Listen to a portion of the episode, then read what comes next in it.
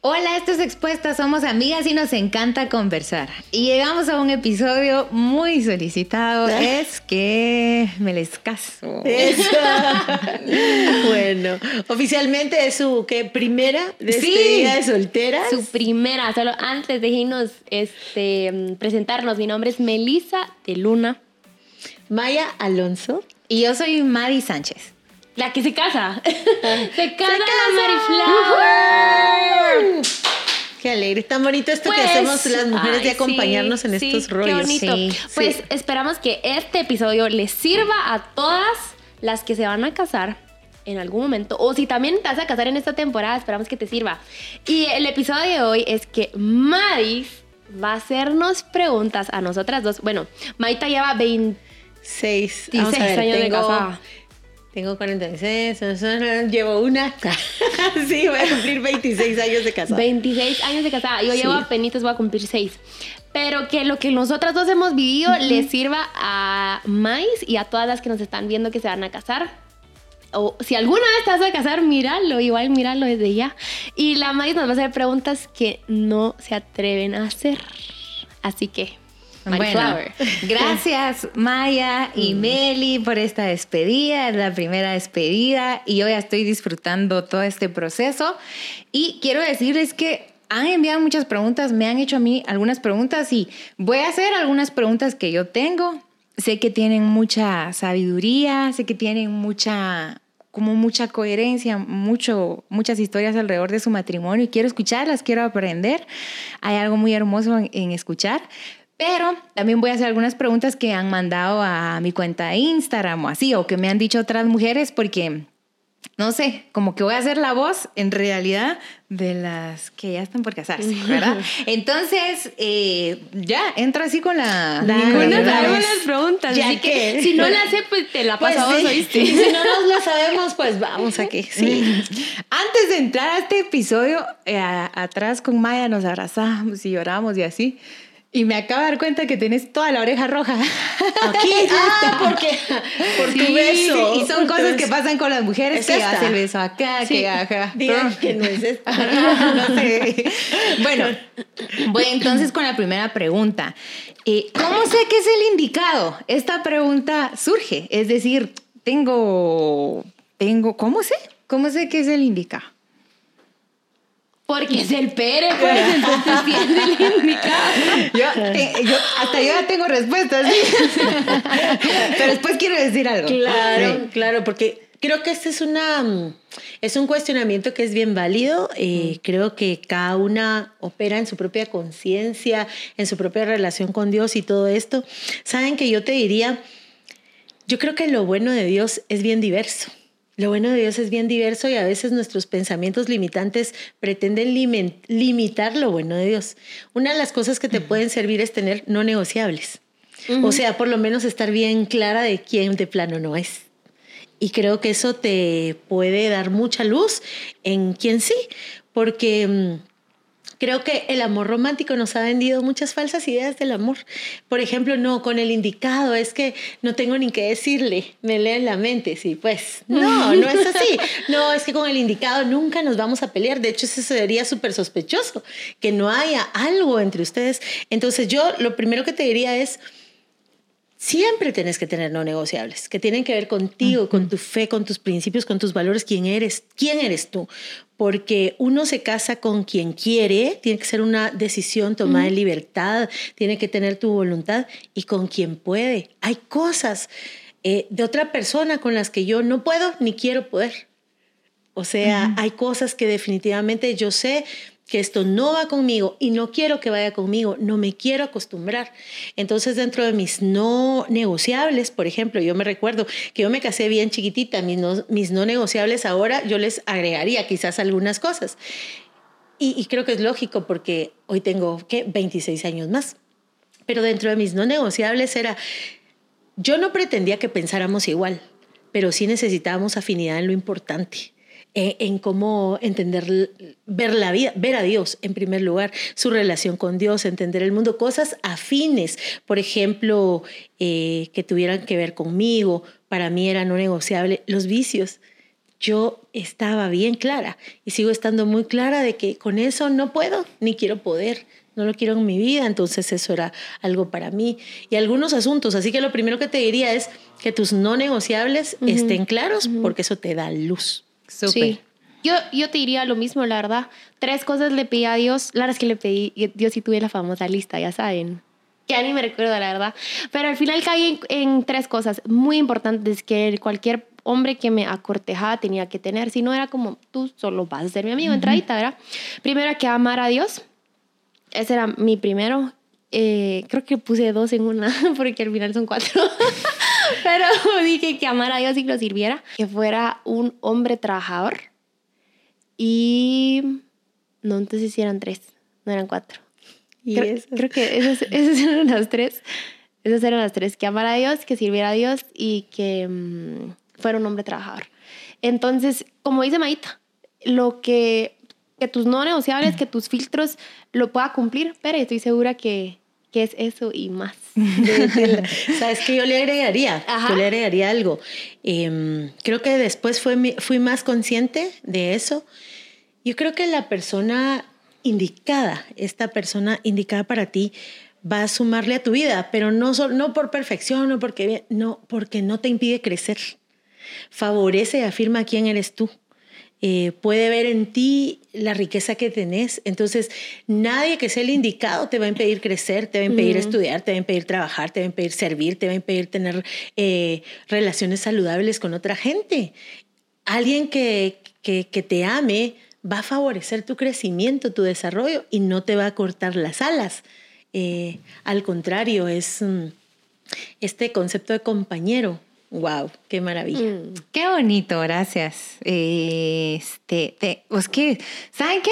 Que a veces escuchaba algunas casadas, no, a un montón de casadas que en algún momento es como de, eh, quiero preguntarles esto, si en algún momento lo van a pensar como de, me equivoqué y por eso preguntaba lo del indicado, porque es como la pregunta que más me hacen a mí en Instagram. O sea, si es válido preguntar, ¿cómo la digo? El indicado no es el perfecto. Es decir, que sea el indicado no es que no se va a equivocar, que no va a suceder esto, que no va a suceder lo otro. ¿Cómo definirían entonces ustedes indicado? Porque el indicado no es el, ay, ya saben, o sea, no sé. Yo creo que caeríamos a lo mismo, porque ese indicado, si cumple, para ti va a ser un indicado, para mí es otro indicado, para Maita es otro indicado. Y no creo que haya una persona, ¿sabes? Porque yo sé que hay muchos hombres trabajadores, sé que hay muchos hombres que aman a Dios y sé que hay muchos hombres que ya lo dije las tres. ahí, voy a hacer la siguiente pregunta. Ajá. ¿Qué onda con la química? Porque aunque hay muchos hombres que ahí sí que ama a Dios, ta, ta, ta, o sea, A, B, C, D, lo tienen. Hay, hay muchos hombres buenos. Eh, quiero creer que hay muchos hombres buenos. Quiero creer que están ahí y a todas les digo que solo conozcan más personas, pero quiero que hay muchos hombres buenos. Sí hay. Em, la pregunta entonces es esta, no con todos los hombres buenos tenés química, hay hombres que es como, de, mm, pues es conveniente, podríamos decir, es ta, ta, ta, ta, pero... Mm, mm, y no con todos los que tenés química vas a tener una relación. Ajá, y no con todos los que tenés química tienen los, los puntos. Mi pregunta es esta, ¿la química cómo se convierte en el matrimonio? ¿Cómo hacen, cómo hacen para que esté presente ese factor cosquilloso? ¿Cómo hacen en las etapas donde no está. Y eso. Factor cosquilloso, mm. Meli, tremenduki. este, creo que leer el libro de lenguajes del amor, que no va a sincerar, no lo he terminado de leer, pero ya leí los capítulos más importantes, creo. Eran eso, eso pasa en los libros. Sí, sí, hay sí Luis lo hacía. Solo leí así un par de capítulos y decía que leyó el libro, pero no lo leyó todo, solo leyó unos capítulos. En fin, la cosa es que entender su lenguaje del amor y el entender mi lenguaje del amor me sirvió un montón. Para esto que me estás diciendo, porque en otra ocasión tú incluso me dijiste así como, date cuenta de qué otra forma te está amando, porque solo te estás encasillando en que, que te tiene que dar tiempo, calidad y toque físico. Entonces, eso me sirvió mucho. Por ejemplo, ayer le cociné un pescado él durmió José Juan y me dijo, solo alcaparras. Y yo, mm, ahorita le voy a, voy a ver qué más le puedo echar a la alcaparra, ¿verdad? Unos pétalos de rosa. no es mentira. ¿Sabes qué acaba de leer en Cantares? ¿Qué? Que la alcaparra que las alcaparras son un, un estimulante. Ay, Yo le leí en Cantares. sí, sería buen regalo de... Bueno, te dan no alcaparras en la hizo. alacena. Yo pensé que estas eran alcaparras. Regalo de boda. Alcaparras, Google. Yo lo leí en serio, googleelo, lo de. Ya sé por qué me lo pide tanto. Maíz El está pescado leyendo cantares. alcaparra. Solo A póngale profundidad. chequeza. Mujeres, echar el caparra a la comida. No, todavía si no te has casado, cálmate. Pues, este, algo que me ha funcionado a mí es Mija, eso. usted no Entonces, puede comer alcaparras. Tu ahora del carpacho sin alcaparras. Este, yo te diría que siempre hay ese, esfuer- ese esfuerzo, porque es un esfuerzo, porque yo le pude haber hecho su pescado de alcaparras, que es lo más fácil, solo se pone el sartén en el pescado, sal, pimienta y le echo la alcaparra y ya está lista. Pero me esforcé, entonces que siempre hay ese esfuerzo. En los, claro que no te voy a decir que va a ser todas las noches, porque no, pero en los momentos, sé intencional. Se fue a dormir José Juan y yo tenía el tiempo y la verdad es que me lo disfruto mucho. Y le cociné y le eché más cositas, le puse vino blanco, este, le eché tomate y ya no me recuerdo qué más. Pues salió delicioso, de verdad, salió súper rico, le hice una entradita, que son cosas que normalmente en el almuerzo o en las cenas no pasan, pero que no pasen eh, que no, yo te puedo decir que no pase la semana sin que tú te esforces y tal vez vamos a hablar seguramente del área sexual, pero que te esforces así como te vas a llegar a esforzar en el área sexual, que sea una disciplina, que también lo sea eso, que no te acomodes, ¿verdad? Que no te acomodes, de, o sea, ya lo tengo, o sea, no tengo por qué servirlo si ya le voy a servir su cena, por así decirlo, porque de hecho lo vas a servir. Eh, o ya le di tiempo, pero que... que- Conciencia, sí, está cayendo. pero esforzate, ¿verdad? Entonces conoces el lenguaje del amor y yo te diría eso. Igual el Per está aquí atrás de cámaras, así que les diría a los dos lo mismo, de esfuércense los dos y no caigan en el error de acomodarse, de acomodarse porque ya se tienen, porque ya es mi esposa, entonces no me sigo arreglando, no, Eh, porque ya me tiene, entonces ya este, me descuido de mi, de mi físico y no. Eso, eso uno tiene que cuidarse como, como siempre, pues. Primero porque es algo para ti y segundo porque es algo que tú le puedes dar a tu pareja. Eh, entonces yo te diría eso, que para que mantengas tu química, que te esforces, que no va a ser, tal vez van a haber veces en donde no te van a dar ganas, donde va a decir como, ay, qué pereza, o sea, o sea, aquí está su cereal y ya. Pero esforzate. Que Aquí sé- está. aquí está. De hecho, Y este es el significado. Pero uno se tiene que esforzar. Ay, la química. Mira, yo sé que te encanta la química. Mm. Eh, te encanta desde muchas formas. A mí también. La química no requiere esfuerzo. El amor sí. Mm. La química surge. Van a tener todo adentro. O sea, tienen. Dios es tan buena onda que nos puso todo adentro. Eso que surge eh, natural. Espontáneo. Por eso es que no se puede forzar a que yo, yo quiero que tú gustes de mí, porque eso o sucede o no sucede, es. y eso nos consta que ya sucedió. Entonces va lo que dice Meli, el autocuidado, el no te olvides de ti misma, de presentar tu cuerpo delante de ti, delante de Dios, y ahora lo presentas delante de alguien más. Tiene un significado profundo, maravilloso, porque el matrimonio Dios lo diseñó, Dios lo instituyó, Él lo bendice. Él él te dice cómo. Entonces, de la química, si te mantienes en esa tu propia relación contigo, que yo sé que has estado trabajando en ella y se le nota o no, está re guapa. Entonces, Miren has labios estado- rojos, hombre. Cálmate. Eh, labios rojos de tinto leyendo cantares. No sé si. Echándole de caparra de pescado. Estoy en cuenta de decía.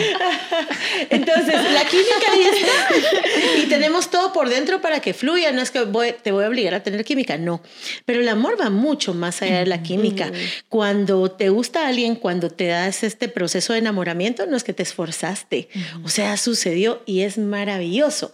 También sé que disfrutas mucho de la poesía que tiene que ver con eso, de, ay, como si pudiera uno escoger de quién se va a enamorar, uno ya se enamoró y ya, ya estuvo. Pero el amor sí implica tu voluntad, sí implica tu intención, tu esfuerzo, tu trabajo, porque el amor va mucho más allá que un proceso químico de tu cuerpo o que una afinidad. El amor es entregarse, es Tengo, tengo darse. una pregunta, ya. ¿Qué, te- en serio, pues, ¿qué tan sufrido es el amor? O sea, ya en serio. Que si es un esfuerzo, pero ¿qué tan esfuerzo? Es un esfuerzo, o sea, si es, si es un esfuerzo porque sí requiere trabajo. Ahora, lo que no es, eh, porque este amor sufriente tendrás Mira, Maes, tendrás tus etapas quizás. Em, creo que la etapa donde yo más sufrí, donde más he sufrido mi matrimonio, tiene que ver con cómo me siento.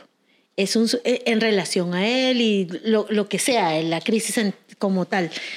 Pero, por ejemplo, en mi caso, que eso es de caso a casos, eh, no es un esfuerzo que no pueda sobrellevarse, no es algo que te, el amor no te achiquita, no te lleva, pero sí la Biblia dice que el amor implica ceder, que el amor implica, mm, eh, que el amor implica, es, puede ser sacrificial en donde tu voluntad, tus deseos y lo que se te da tu ganita, en algún momento voluntariamente pasa a otro lado. No es como que ahora tengo que hacer todo lo que él dice. No, es que ahora hay algo en mí, por cuanto lo amo, que yo sí puedo postergarme en este momento y entregarme a.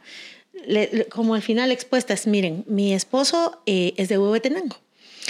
Huehuetenango es un lugar paradisíaco. Si no sos de Guatemala, tenés que venir y visitar Huehuetenango y subir los cuchumatanes. De verdad, es paradisíaco. Es paradisíaco. La carretera de, de, de, ir a todo el occidente guatemalteco no te la puedes perder. el gordo, sí, fijo así. O sea, sí, yo amo esa tierra y la conocí por primera vez visitándolo a él. Pero eso sí, el camino es horrible. O sea, es horrible. Vos puedes ir viendo para arriba y decís, wow, el occidente de Guate es lindísimo, pero qué cosa más horrible. Pero yo sé, pero qué cosa más horrible el camino, la carretera y demás. Pero saben una cosa, si ustedes le dieran la ilusión al gordo mm. de ir a su tierra. En el libro Despierta yo menciono tres personas que me han hecho valorar mucho la tierra, el interior del país.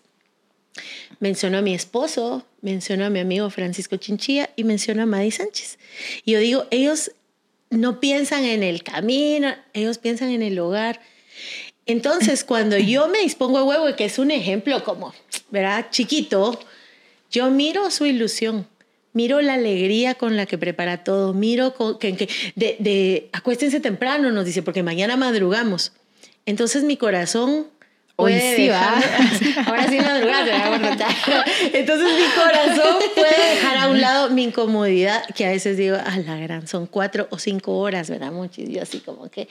Pero entonces me concentro en él, en lo que él siente, en qué está viendo. Y, y, lo mismo he visto así como me decís, vos Maya, me voy a ir desde el viernes a Shela. Mira, es que yo digo, sí, a ella le importa. Si a él le importa, te va a importar. Si a él le duele, le va a doler eh, si a él lo conmueve, te va a conmover. Así pasa. Yo creo que van a haber temporadas, mi Mary Flower, van a haber temporadas en donde va a ser bien fácil amar, porque todo está bien. Eh, te estás llevando bien, están comiendo el capar. Pescado. Están, quién va a usar el capar noche. Están, están bien, me explico. Eh, llevan una amistad sólida, pero los momentos difíciles, donde ahí es donde uno se tiene que esforzar, porque el matrimonio así debe ser. Ahora vemos muchas personas que muy rápido tiran la toalla con la paciencia, por ejemplo, con la tolerancia, con que no, es que no llegamos a un acuerdo, entonces, verá, ya, ahí son los momentos en donde sí es esforzado, donde sí es, bueno, Dios, o sea, él es el que es, el, es la cabeza del hogar, entonces tal vez no, no me, me encanta esta, esta decisión, pero ya la tomó. Entonces, ya hay mi punto de vista, porque tampoco es que tú no digas absolutamente nada, ¿no? Para nada. Y sé que ustedes dos no son así. Pero ese es un momento donde, donde se des, donde vale la pena pelear por esto.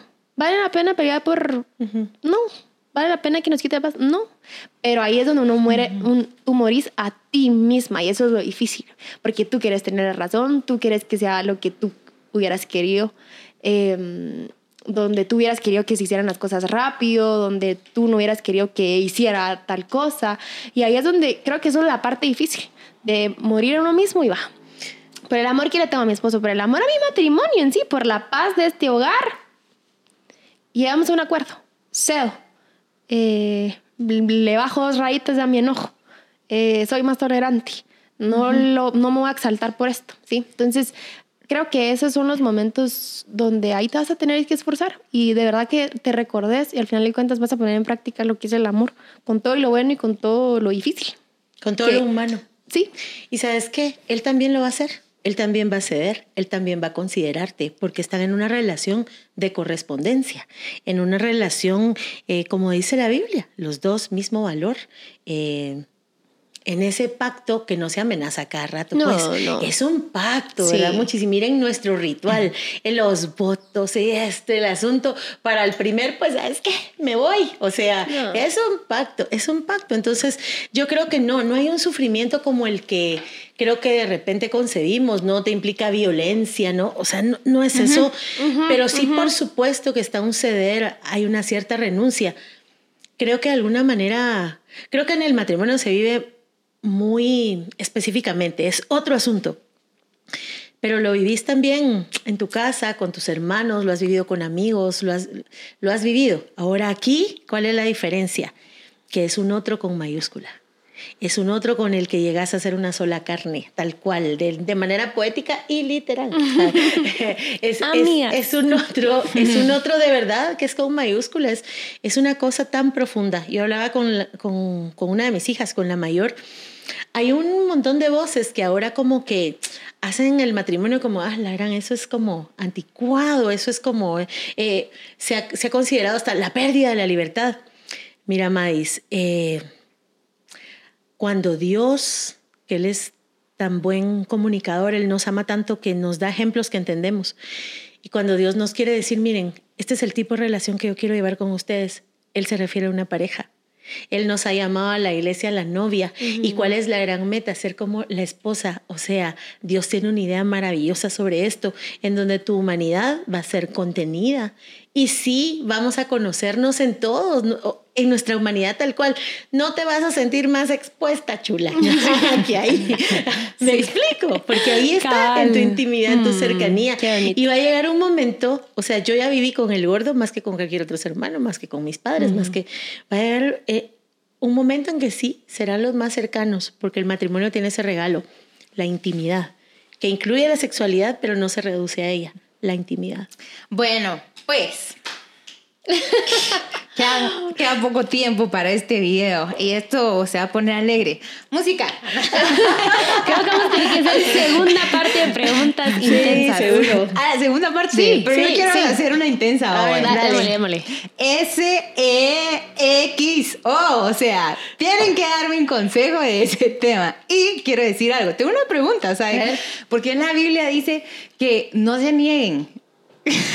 ¿Quién se va a querer negar mi pregunta? Digo yo, o sea, Marisol, ahorita, o sea, si estás, estás con la lucha, estás, o sea, uno está con la Claro, lucha de sí. que cuando sí. no lo tenés.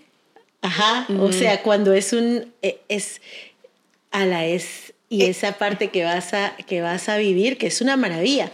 Lo que pasa es que luego en el matrimonio es una constante, debe ser una constante. y sabes que tiene sus temporadas.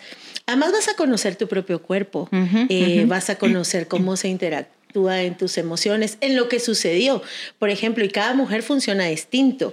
Em, yo leí, yo leí mucho de eso cuando me casé. Me recuerdo que me Que agarró dígalo, Maya María. recomendada dos libros. dos libros. El acto matrimonial. Sí, léanlo, por favor. Sí, este. Hasta que Ya. Ay, no, ya desde ahorita. canse. Ya, ya, Sí, ya, ya, ya. ya, estuvieras en el capítulo día de la, 5. de la noche permití me voy a leer un libro. Pues ya lo saqué, nosotros lo sacamos. ¡Qué divertida! Bueno, y otro, espérate que ya me A ver, lo que tú te recuperas tú. Ajá. Yo. Ajá. ¿Libro no? No, un consejo. Libro sí, acto matrimonial. Fijo. La verdad es que me dijeron ese y no sé qué sábanas entre las no sé Música qué. bajo las sábanas. Pero es, ¿No, no. te gustó ese? El acto matrimonial. el acto matrimonial. otros. es un consejo. Lo, lo que te decía, eh, que es una disciplina. Ahorita tal vez vas a ir con todo y que se agarre el pelo. Porque tú vas a decir, no entiendo por qué me voy a negar a esto, pues. Claro. Pero conforme pasa el tiempo, ese, esa, esa, ¿qué? Esa gana de tener relaciones sexuales se te va a disminuir. Eso es una verdad. No es porque te deje de gustar, no es porque vaya algo Ni porque malo. dejaste de amarlo, Ajá, ¿no? no, sino se te bajó el mush A de la luna de veces, miel. ¿verdad? A Sí, veces. sí, porque hay todo. A veces se te sube el mush. También.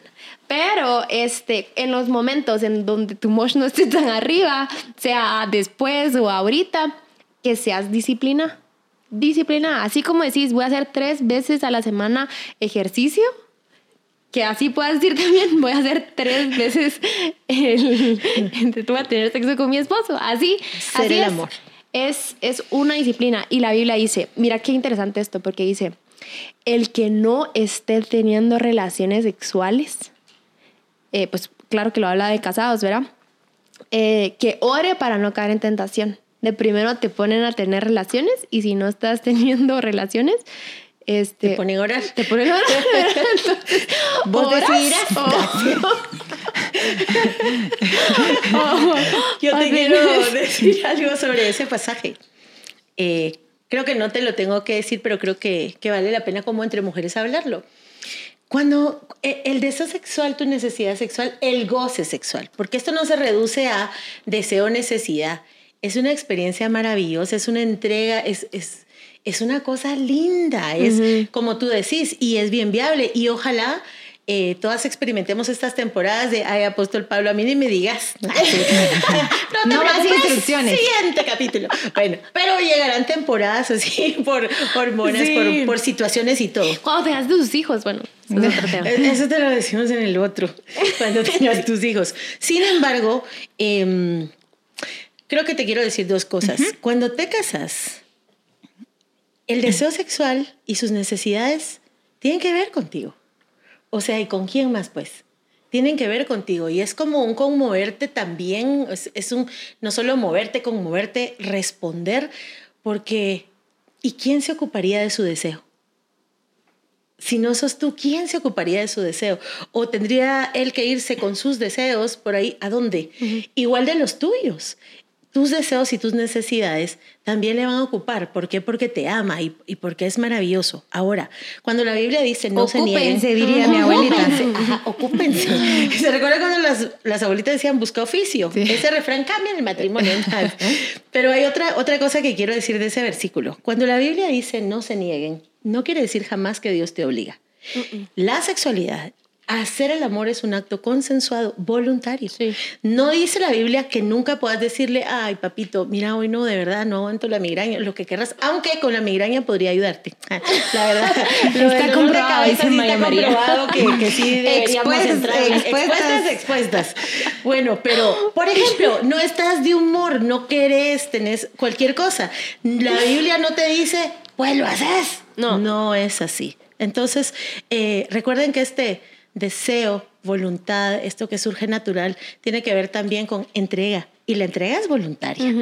Yo me recuerdo que tuvimos una, una actividad con un sexólogo mexicano. Se llama Francisco Delfín Lara. Y una señora con muchos años de casado le dice, mire, pero es que en serio, a veces uno no quiere.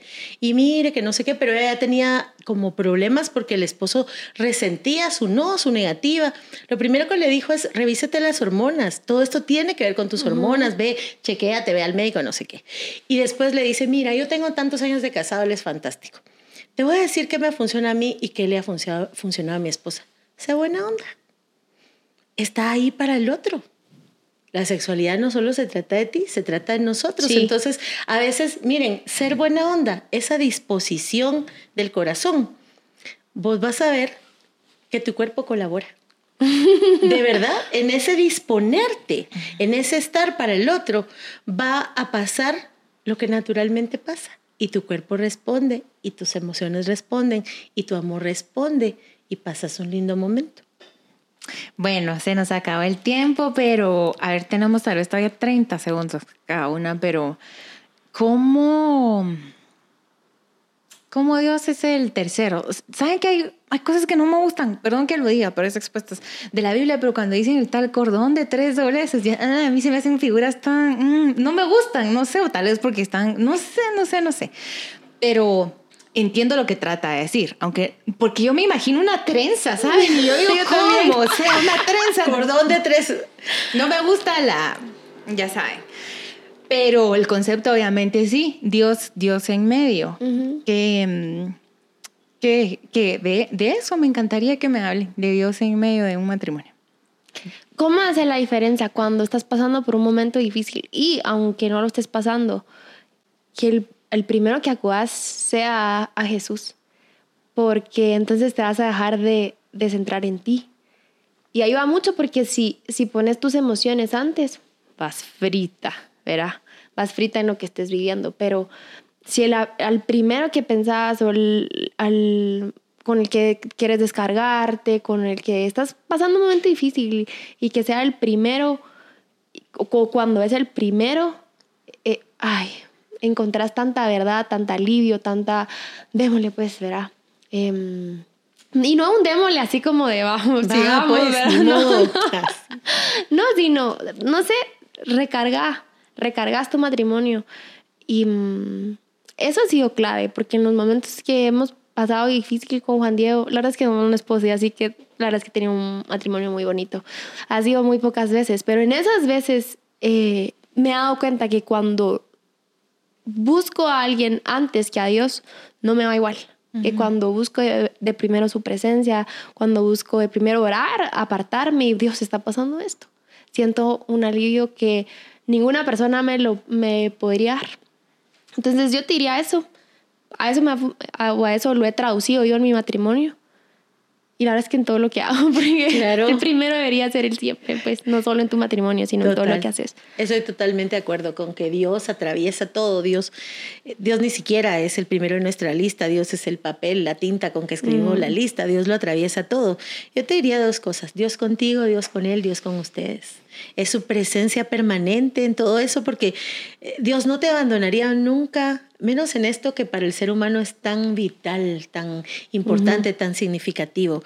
Yo sí definitivamente, bueno, yo tengo que 26 años, no, yo, yo, yo sin él no habría podido. Nuestras referencias, las referencias que tenemos de los matrimonios de nuestra familia o de la sociedad, esos son esos, referencias. Pero es que vas con la fuente. La mente de Dios fue la que diseñó todo esto. Entonces vas con la fuente, estás a la par de la fuente, estás con el que lo instituyó, lo reguló y lo bendijo. Por supuesto que ahí, y les voy a decir algo, yo creo, hay una cosa bien linda. Yo creo que el amor cubre. Creo que es importante que tengas amigas de confianza que atesoren y protejan tus cosas privadas como tú misma. El poder venir y descubrirte con alguien. Eh, porque es hablar de lo tuyo y quizás hablar del otro. Con Dios puedes tener la libertad. Primero Él ya sabe la verdad. Puedes decirle, no importa lo que digas de ti o de Él, Dios nunca va a dejar de amarlos. Y yo te puedo decir que Dios enseña a ser esposa y seguramente que enseña a ser esposo, que su consejo supera cualquier consejo, que su luz alumbra tu entendimiento, que le habla a tu corazón, a tu mente y que no es un que no es un Dios intrusivo, es un Dios presente que acompaña y que forma. Gracias por, por este tiempo, por este espacio y tal vez quisiera para despedir hablar como a las solteras que me considero un poco diferente y mientras más pasa el proceso de preparar la boda descubro que muchas líneas, que este momento soñado, que como lo soñaste desde chiquita, yo pienso que está mal conmigo porque yo no no, o sea, de que hay cosas en las que miro fotos de otras bodas y ay, como que alguien tiene que ver eso, como que a mí no, no, no se me ocurre.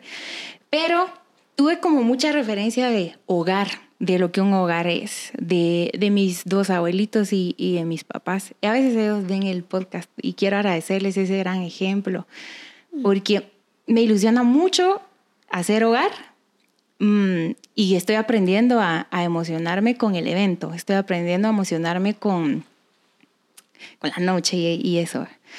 Pero me emociona más la, la otra parte y creo que para, para hacer hogar lo que encuentro es que hay comodidad y cosas legítimas. Entonces creo que yo descubrí que él era el indicado primero porque si lo que voy a decir, por favor no lo vayan a sacar de contexto porque no es lo mismo para todas, pero Dios a mí me dio cierta confirmación y seguridad en mi, en mi interior, pero me sentía cómoda con él y esta sensación de hogar muy fuerte, muy fuerte. Entonces mientras más legítimas somos con nosotros y pagamos el precio de ser nosotras, aunque esto implique que no somos igual a todas, pero somos nosotras y respetamos esa esencia, siempre va a aparecer otro atarantado igual a nosotras. O sea, siempre va a aparecer alguien que sí crea en la tierra plana.